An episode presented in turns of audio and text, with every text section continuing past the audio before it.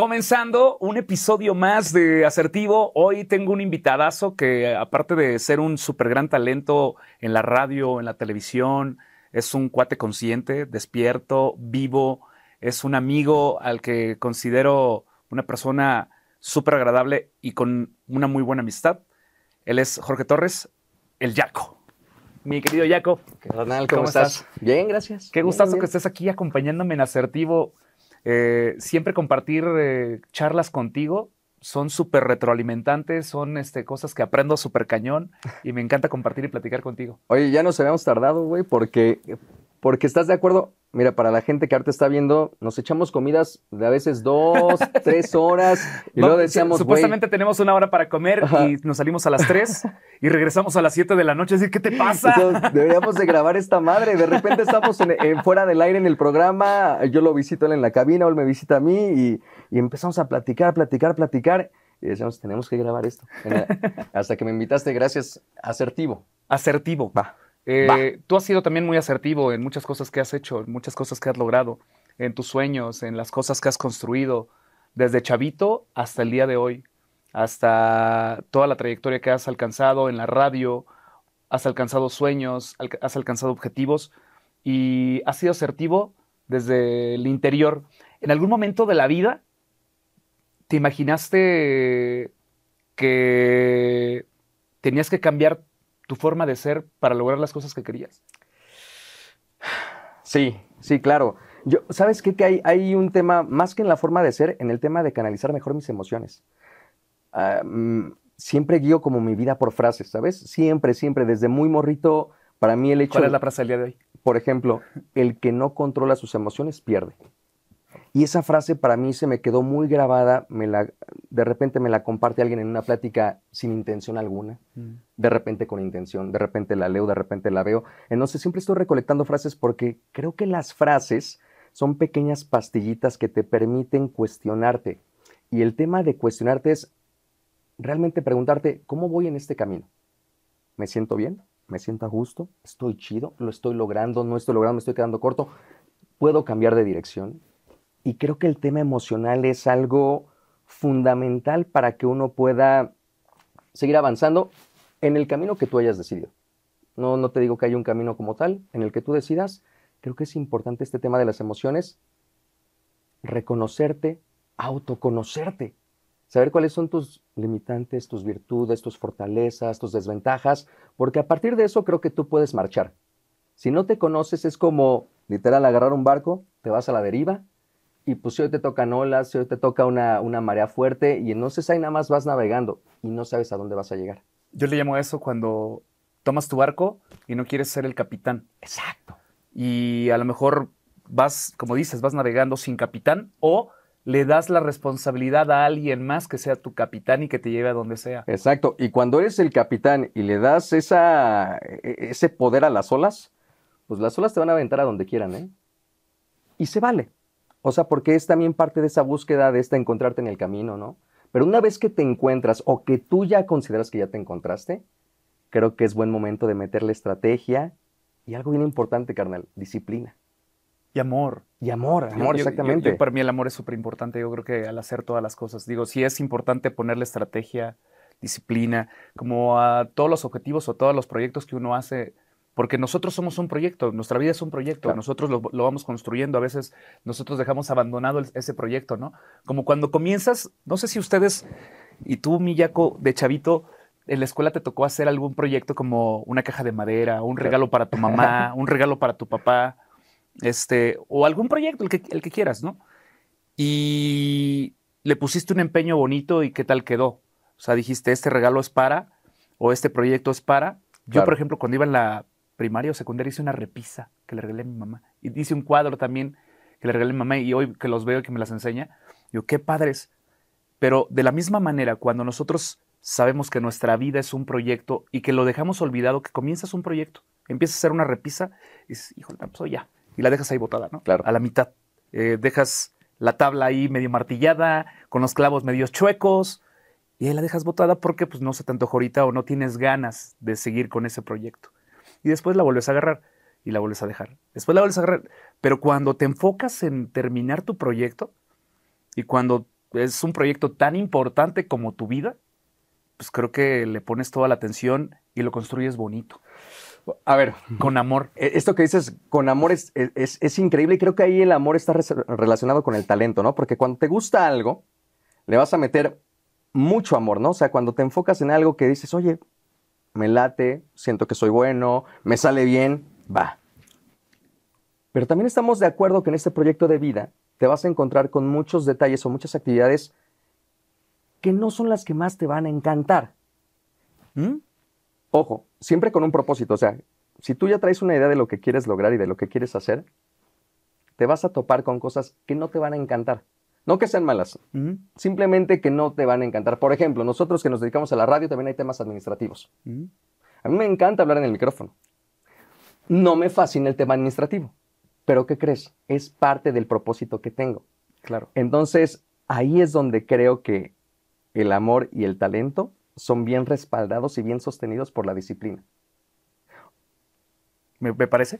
O sea, te, te, va haciendo sentido porque, porque creo que el talento y el amor para una actividad, no como amor infinito, el amor, pero para llevar a cabo una actividad tiene un tope. Porque un día, como todo ser humano, te despiertas sin ganas, de malas, es normal, es normal, o sea, no, claro. Eh, este, agüitado, ¿no? O deprimido, ¿cómo, ¿cómo te ves?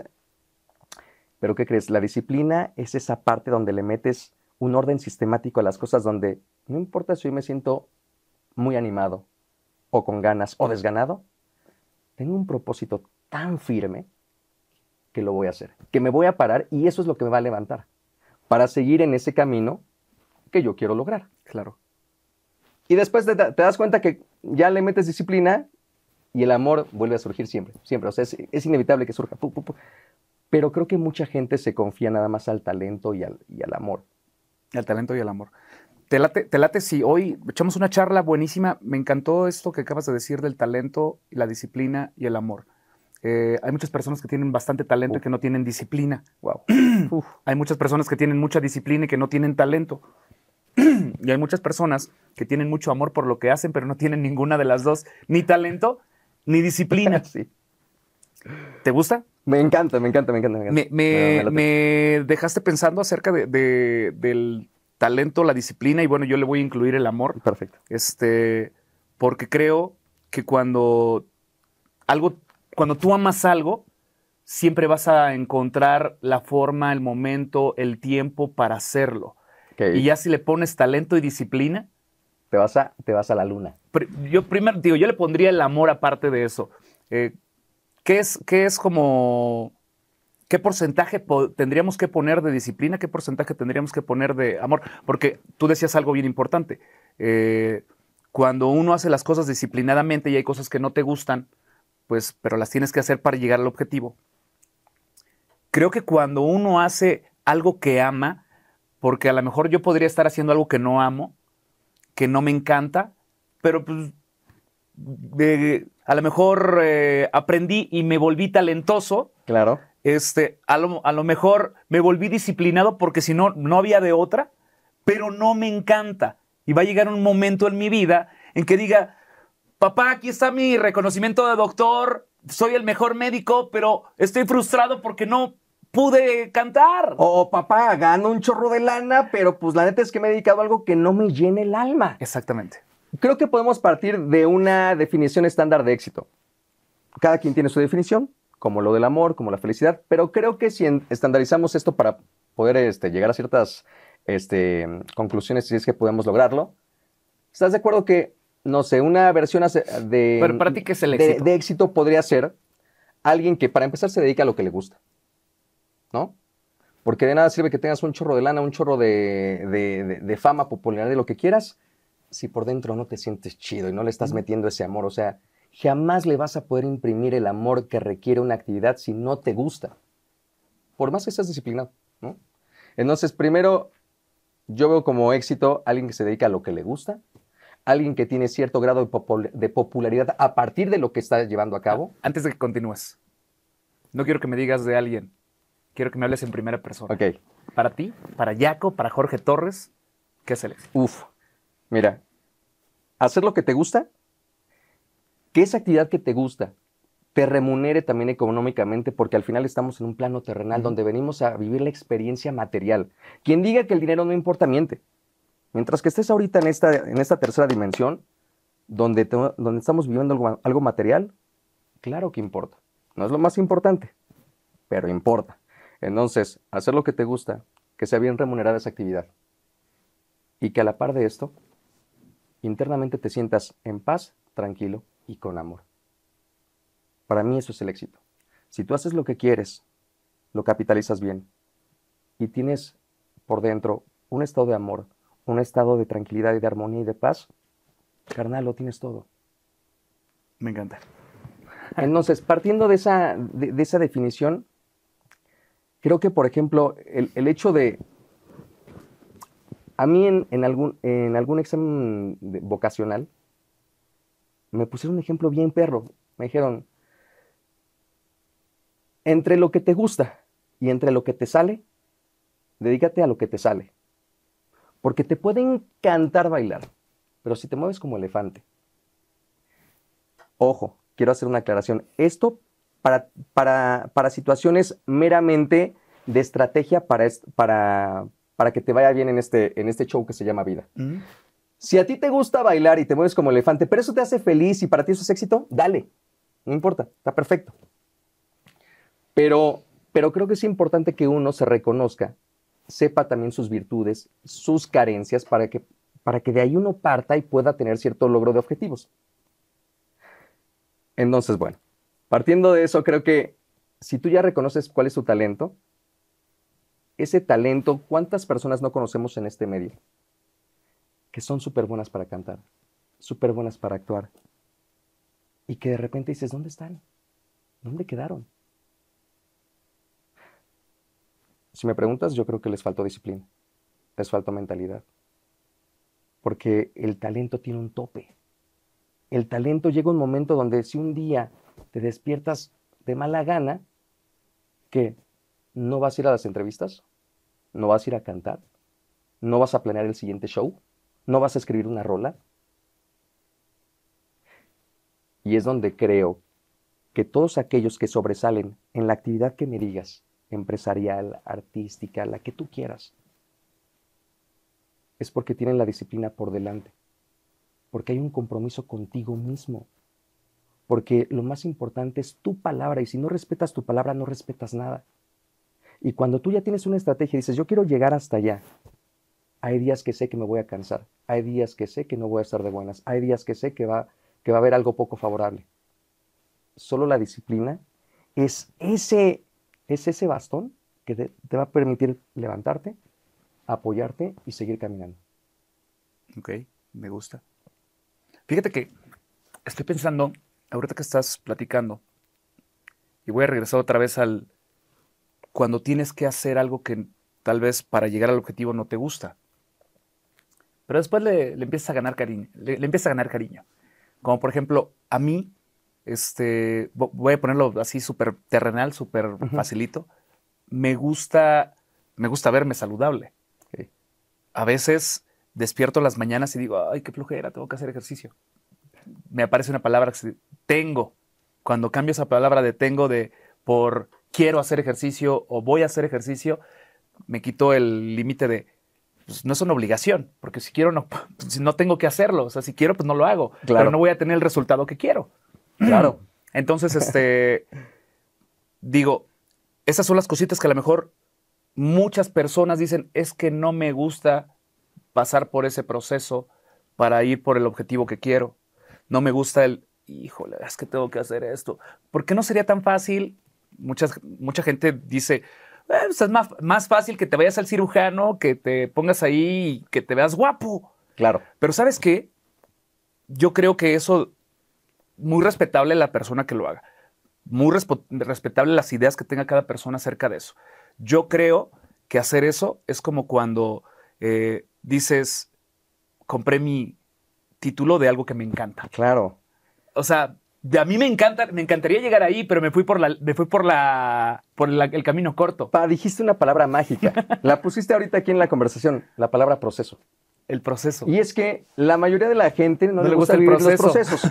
¿Por qué? Porque los procesos, pues a veces no son suavecitos, pues a veces no son suavecitos, son rasposos. ¿Sabes por qué? Porque te incluyen aprendizaje. Sí. Porque lo más mágico de un proceso es que a lo mejor yo digo, mira, estoy en el punto A y quiero el punto B. ¿Y qué crees? Lo más chingón es que a veces en el proceso me doy cuenta que el punto B no era lo que realmente quería. Y está bien me voy al chido. C, y está poca madre. Y está bien chido este, pasar el proceso. A veces quisiéramos, de verdad, muchas personas quisiéramos decir, ¿cómo no hay una máquina teletransportadora que me llevara del punto A al punto B? Claro. O sea, yo quiero ir a la playa, pero ahorita todavía no tengo vacaciones. O sea, me tengo que esperar a ganar dinero y eh, después ir a la playa a comprar mi viaje. O sea, yo quisiera en este momento decir, trágame tierra y escúpeme en la playa. Exacto. Es más, está comprobado científicamente, carnales, que, por ejemplo, lo que quieras, lo que se te ocurra ahorita que tengas como ganas. ¿Quieres un viaje a Dubái? ¿Quieres un Ferrari? ¿Quieres una casa poca madre? Bueno, lo que se te antoje. Está comprobado científicamente que tres meses después de que una, una vez que lo obtienes, la emoción se estabiliza. Tres meses después. O sea, vuelve Claro. a ser, vuelve a ser algo normal en tu existencia. Entonces, ¿qué es lo que pasa? Cuando no hay un proceso, si tú hoy te regalan el Ferrari, chingón, te la vas a pasar a toda madre. Y tres meses vas a sentirte vacío otra vez y vas a decir, ¿qué crees que no me llena?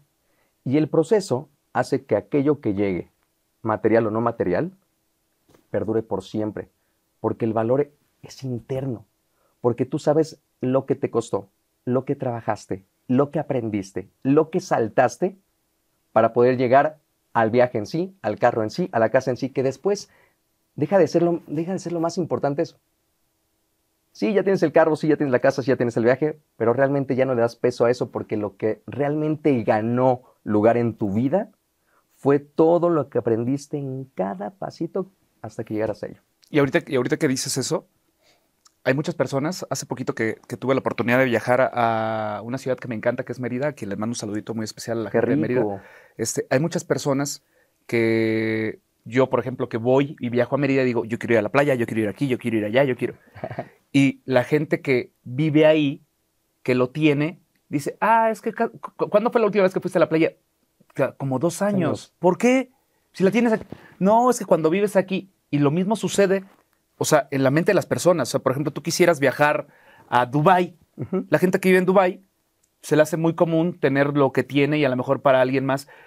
Pero es ahí cuando nosotros tenemos que entrar en el proceso de agradecimiento, porque sí, las cosas pasan, o sea, te pasa la emoción, te pasa el gusto por tener las cosas que tú quieres. Y, y yo creo que tenemos que estar más presentes en lo que tenemos y agradecer lo que tenemos y vivirlo al máximo. Comerte el mundo, Claro. comerte lo que tienes en ese instante para que cuando vayas y vivas ese proceso, digas, qué chingón fue llegar aquí. Claro. Y después vayas a vivir otro. Y después vayas a vivir otro. Y no te quedes estancado en uno donde digas, estoy a gusto. ¿Cada cuándo haces el amor con tu pareja? No, pues cada dos años. ¿Por qué? Pues porque lo tengo todos los días. Mira, eso que dice ahorita está, está, eh, eh, está, muy, está muy cagado porque mucha gente de repente, ya sabes, en la farándula dices, pero ¿cómo es posible que le pusieron el cuerno a ese mujerón increíble, guapísima? Yo nunca haría eso. Carnal, estás hablando desde una situación que tú no tienes, que tú no vives. La persona que le puso el cuerno, después de tres meses, ¿qué crees? Ese mujerón espectacular se convirtió en alguien estándar, y eso pasa de hombres para mujeres y de mujeres para hombres. A lo que voy, no es el tema de la mujer, el tema es que si en el proceso tú no aprendes a agradecer y apreciar más allá del cascarón, más allá de la carrocería, más allá de, de- de la fachada de una casa, de un carro, de una persona, vas a regresar a las mismas. Te vas a sentir igual. Esa es la mentira con la cual vive mucha gente. No es que si yo tuviera tal cosa, ya sería feliz. Si yo lograra tal cosa, ya sería... ¿Y qué crees? Llegas y no te sientes así. ¿Por qué? Porque no viviste el proceso, porque no aprendiste en el proceso. Y regresando al tema del talento con la, con, con la disciplina, fíjense, hay más gente sobresaliente con talento promedio y disciplinada que gente talentosa. Lo único que necesitas es tener un talento promedio. Pero si le metes enfoque, esfuerzo, estrategia y un orden sistemático, no hay poder, no hay poder humano que te, pueda, que te pueda detener. Tenemos dos ejemplos para la gente que es futbolera. Está Messi, está Cristiano. Messi que es un, un talentoso nato, ¿no? Mientras que Cristiano es un talento promedio en el fútbol. Pero es un tipo que tiene disciplina al grado de que puede provocar esta envidia esa disciplina, ¿no? Claro. De que no importa si ya gana millones, no importa lo que tenga, no importa la fama, él sigue entrenando como perro. Porque tiene una, una disciplina consigo mismo, un compromiso consigo mismo. Entonces creo que también aquí la, la palabra clave es qué tanto te estás comprometiendo contigo mismo. Porque cuando hay compromiso con uno mismo, la disciplina es parte de. Y hoy el tema es talento contra disciplina. Que, o sea, siempre le va a ganar la disciplina al talento. Siempre le va a ganar la Perdón que esté siendo tan absolutista, ¿eh? Porque sé que hay un mundo infinito de posibilidades, pero siempre, siempre a la larga, la disciplina le va a ganar al talento. Por eso hay mucha gente, y tú, tú lo vives, lo podemos vivir en este medio al que nos dedicamos de oye, pero ¿por qué este güey está en, e-? o sea, le pasa esto y lo otro y le dan ciertas consideraciones, la, la, la, la, si yo soy más talentoso? Claro. Para ti. No, y, en efecto, si haces hasta un consenso, carnal, hay 10 mil más talentosos que tú y que yo. La diferencia es que no solo, no solo basta el talento. Claro. Basta, basta la disciplina digo, hoy regresando, regresando al talento, las personas normales, y ya con las personas normales como nosotros, eh, ¿cómo identificamos el talento que tenemos? Eh, porque he visto muchos talentos, he visto mucha gente talentosa, que basta solamente con enfocar tu talento a la disciplina para lograr algo más de lo que te gusta. Hay personas que te puedes encontrar, regresando a lo talentoso, ¿no? y hay quienes están en la cima pensando que tienen un gran talento o viviendo un gran talento con disciplina. ¿Cuántos músicos callejeros te has encontrado que dices, wow, sí. qué increíble? Qué cabrón. ¿Cuántos futbolistas callejeros te has encontrado y has dicho, Mejor no que Messi. manches, qué cañón? Sí. Y, y tal vez voy a ponerle a esto, muchas veces esas personas, tal vez hay muchas que sí creen en ese talento, y hay muchos que no creen que pueden tener el talento para estar en donde sea. Uf, pues creo que, a ver, dijiste algo bien importante, el creer. Y es que creo que también el creer, el creer en uno mismo hace la diferencia, ¿sabes? Mucha gente es súper talentosa, tú lo puedes ver a la distancia, pero esa gente no, cree, no confía en sí misma, no cree en sí misma. Ellos mismos se ponen su propia barrera para poder llegar hasta la luna. Pero antes, regresando a lo que decías, ¿cómo, cómo le hace la gente para descubrir sus talentos? Aquí hay algo, aquí hay dos, dos situaciones fundamentales. Cuestionamiento y experimentación. Al final eso venimos. Entonces, ¿tú vas viviendo por inercia o vas viviendo con conciencia? Eso te lo pregunto a ti que nos estás viendo. Porque si vas viviendo por inercia, volvemos al barco, que simplemente se deja llevar por las olas y a lo mejor hoy aterriza en una playa y hoy aterriza en una isla y bla, bla, bla. Pero si tú vas viviendo con conciencia, te vas a hacer miles de preguntas. ¿Qué me gusta? ¿Por qué me gusta? ¿Para qué soy bueno? ¿Realmente lo estoy haciendo bien? ¿Lo estoy disfrutando? Y la experimentación va acompañada del cuestionamiento porque tienes que darte la oportunidad de probar. Es decir, ¿cómo me puedo cuestionar si también lo estoy haciendo bien y si lo estoy disfrutando si no lo estoy haciendo? Claro, si no lo estoy Desde tocar un, un instrumento, ah, ¿sabes que Ya me di cuenta que no me gusta, güey. No lo disfruto. Oye, ya me di cuenta que me encanta dibujar. Oye, a ver, ¿qué tanto puedo dibujar? ¿Para qué seré bueno? A ver, ¿sabes? Oye, no, ya me di cuenta que tampoco el dibujo es lo mío, ¿no? ¿Te gusta hablar? ¿Cómo te expresas? ¿Tienes elocuencia? ¿Te gusta tu voz? Entonces, tienes que estar experimentando la mayor parte del tiempo. Y eso implica hoy algo también muy importante. En este proceso de experimentación y de cuestionamiento, tener mucho criterio y saber a quién le validas su punto de vista y a quién no. Porque cuántas veces también con seres queridos, con personas importantes en nuestra vida, con, con referentes de nuestra vida, una opinión nos limita o nos cambia de dirección. No, sabes que yo creo que para eso no eres bueno. Como que no te veo en eso. No escuchen eso, por favor. ¿Y qué tal si sí, carnal? ¿Sabes? Y, y, yo sé que esto va a ser hasta rasposo, pero y yo amo a mis padres. Los respeto, los honro todos los días y tengo una familia que a mí me encanta. Pero incluso hasta un, hasta un padre puede, puede, aunque no sea con mala intención, darte un comentario limitante. A veces por amor, a veces por inseguridad, a veces por protección. Pero uno tiene que tener esa sensibilidad de decir, ¿realmente mi jefa está, está en lo correcto? ¿Realmente mi papá está en lo correcto? ¿Y cómo lo vas a saber? Ponlo en práctica. ¿Sabes? Oye, que yo no veo que estés bueno para esto. Déjame probarlo. Déjame hacerlo. Me voy a dar la oportunidad. Date la oportunidad. Si no te das la oportunidad, vas a vivir siempre limitado. Y un día van a pasar los años y vas a reflexionar y vas a decir, güey, no soy feliz con lo que hago. Ni me fue chido. ¿Qué chingados hice de esta existencia?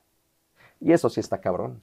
Fíjate que eh, yo, yo creo en mi forma de ver, en mi forma de pensar, el éxito, digo, hoy tenemos un sinfín de impactos emocionales y mensajes subliminales acerca del éxito. Vemos tantas personas exitosas en el mundo que pensamos de que para ser exitoso hay que ser como él, para ser exitoso hay que ser como él. Yo creo que cada persona tiene que definir qué es el éxito para cada quien. Y hace rato, por eso te preguntaba para ti qué es. A mí, para mí, para mí el éxito es hacer lo que amo, sentirme feliz con eso, agradecido, que, que si es que si eso que hago, que si eso que me encanta a mí, alguien más eh, lo reconoce como güey, me inspiraste con lo que hiciste, me inspiraste con lo que dijiste. Está padre, pero lo más importante, lo más importante, porque nosotros pensamos que el éxito es reconocimiento de los demás. Lo más importante, que ese éxito, que lo que tú creas que te hace feliz, realmente te haga feliz porque así lo sientes desde lo profundo. O sea, desde ti, desde me encanta esto que hago y qué importa lo que piensen los demás. Claro si me voy a quedar tirado en la playa todo el día y esto me hace muy feliz y no voy a estar añorando vivir en un Rolls Royce, en una casa en Miami, en lo que tú quieras, qué bonito. Para mí, ese es el éxito. Sentirme feliz con lo que hago, sentirme feliz como me siento, sentirme agradecido con lo que tengo y no esperar. Eh, todos esperamos un reconocimiento, pero trabajar en no esperar ese reconocimiento para decirme que alguien, para que alguien me diga, oye, qué exitoso eres. Claro, Causa y efecto. O sea, es que muchas cosas de las que hoy concebimos como éxito, más bien son causa y efecto. Incluso hasta te podría decir que no te vas a poder escapar de ellas, porque son inherentes a. Si tú haces algo que amas, si te gusta y le vas a meter más pasión, más huevos, te va a salir mejor. Y evidentemente alguien vas a llamarle la atención. Entonces, creo que creo que el cuestionamiento y la experimentación primero es importantísimo para que tú que nos estás viendo, si estás ahorita como en esta onda de, puta, ¿Para dónde, no? Pues primero, date la oportunidad de experimentar todo lo que puedas. Y, acuérdate, no, no, nunca, o sea, habrá personas que te digan, es que no eres bueno para eso. No sé si alguna vez te compartí un, este, una historia. Digo, es una historia ficticia, pero me encanta, me encanta que alguien me la compartió. Este, es acerca de, estaba en una universidad eh, el director técnico con su equipo, ¿no? Y estaba el equipo pues, este, jugando y de pronto pues, su equipo va perdiendo, cabrón. Y le dice el director técnico a su este, asistente técnico, ¿no? ¿Cómo, cómo se llama el, que está abajo del director técnico? Este, asistente. ¿Cómo? Su asistente, ¿no? Le dice, este, no manches, necesitamos un genio para ganar. Necesitamos un genio. Y el asistente le dice, señor, yo conozco un genio. De verdad que creo que podemos ganar. Tráelo, cabrón, tráelo porque necesitamos un genio, ¿ves? Vamos perdiendo. Y entonces pues, se va el asistente y trae un genio. Dice, está en el laboratorio. El genio venía con su batita blanca y todo el rollo, los pelos así todos revueltos y su bigotito. Y ahí viene el genio, le ponen el short, le ponen la playera y el genio pues, entra a la cancha, pero pues no tocaba el balón, cabrón. No, tocaba el balón. No, no, este güey no es un genio, este güey es un pendejo, güey. O sea, ¿por qué lo metiste? O sea, no es un genio. Señor es un genio. Todo mundo dice que es un genio. Este, dice, no, no, no, no, no, sácalo, sácame ese cabrón. O sea, se le pasaba la bola por todos lados. Entonces, este, dice, a ver, tengo otro, tengo otro, tengo otro. Y ya traen a otro que también decían genio y lo meten a la cancha, pues muy chaparrito, le hacían la pulga al cabrón. le ponen los- el short, la playera y entra a jugar. Y de pronto, güey, parecía que llevaba el pinche balón pegado al pie y gol, y después otro gol, y después otro gol. Este sí es un genio, este sí es un genio. No manches, sacaste un 10, cabrón. ¿De dónde lo sacaste, güey? No, este es un genio. Y en, este, en esta reflexión, en esta diferencia eh, que hacemos de los genios, pues uno era Albert Einstein, que en realidad era un Ok, genio. ya, ya te cacho. El ya otro te sigo. Era este Maradona. Lionel Messi, que es un genio en el fútbol. Y ahí es donde, a donde voy con lo que decías hace un ratito. Cuando alguien te diga que no eres un genio en lo que haces, güey, si te dicen pendejo, eres un pendejo fuera de contexto. Claro. No estás en lo que realmente te apasiona, no estás en lo que realmente tú eres bueno. Fíjate en lo que realmente eres bueno, Y- porque te vas a dar cuenta que eres un genio, cabrón. Y ese es el tema de- del autoconocimiento. O sea, es que tienes que saber para, o sea, tienes que conocerte y darte la chance, porque si no, pues es básicamente la, la metáfora del patito feo. Claro. ¿Cuánto tiempo el, pati- el patito feo estuvo pensando que era feo y realmente era un cisne, güey? Exacto. Y, y- y creyó que era feo y aparte, aparte de que era hermoso, o sea, se limitó a estar en un, en un, este, en un hábitat que no era la de él, ¿no? Entonces, de, de eso se trata, de primero reconocerse, cuestionarse. A veces nos dejamos influir por lo que viene de herencia, de que si mi familia se dedica a tal cosa o a tal cosa, o, o yo admiro a tal persona. Les voy a hacer dos recomendaciones que están increíbles. Hay un libro que se llama Roba como un artista. Chéquenselo, está, está bien lo, acaba, ligero. lo- lo acaba de comprar mi hijo. Está increíble. Y hay una, ah, rápido, solo les voy a comentar una historia que se me quedó grabada de Kobe Bryant, ¿no? Que, digo, en paz descanse, pero que fue un, un- un- un gran referente del básquet. Y él decía, a ver, güey, yo no fui siempre Kobe Bryant. Yo admiraba a Michael Jordan. Y primero, evidentemente, me robé todas las ideas que tenía Jordan. Porque a veces estamos tan casados con, no, no, yo no voy a copiar, yo voy a ser ori- original, original, original. Para que seas original, primero tienes que tener una base. Claro. Y te tienes que inspirar en alguien, a fuerza. Así, así funciona el cerebro. Entonces, él dice, primero empecé a copiar todos los pasos, todos los movimientos de Jordan. Y después salió Kobe a meterle su esencia, a meterle su sello, y entonces ya nació Kobe Bryant. Entonces, primero lo que te inspire, a quien admires, hazlo. Cópialo, sigue sus pasos. Date cuenta si lo disfrutas, si lo gozas, si eres bueno. Y una vez que digas, ya es aquí, es cuando saldrá tu sello, tu esencia, y te vas a convertir en ese alguien, si es que te interesa ser alguien, ¿no? Entonces creo que esa es una de las recomendaciones. Y la otra, hay una película que se llama Fame, pero la versión de 2009. Cáchensela, está bien, es, es el remake. Y esa película dice una frase bien interesante. Le dice el profesor al alumno, el talento no se, no se elimina con la disciplina, se potencializa. Si tú ya reconociste que eres talentoso en algo, aunque sea un talento promedio, no tienes que ser el, el más chingón. Pero Si te ya- puedes convertir. Si ya reconociste que tienes cierto talento para algo, solo métele disciplina y lo único que vas a lograr es desarrollar ese talento que te va a llevar a la luna. Entonces, chequense estas dos recomendaciones. Ahí cuando tengan chance les van a servir Me encantó ese de la fórmula. Si tienes un talento y lo reconoces, la disciplina va a potencializar tu, o potenciar talento. tu talento. Y tal vez no tienes que ser el más chingón, pero con disciplina. No te voy a decir, quitémosle la palabra más, porque el más no existe, porque hay infinidad, Claro. eh, somos infinitos Claro, claro. este, no hay este, un límite. Dejémoslo. Si tú le sumas a tu talento disciplina, vas a ser chingón. ¿No? Totalmente, totalmente. Ahí está. Esa sería, sí, la reflexión. La neta. Me final. encantó. Si tú le sumas a tu talento disciplina, vas a ser chingón.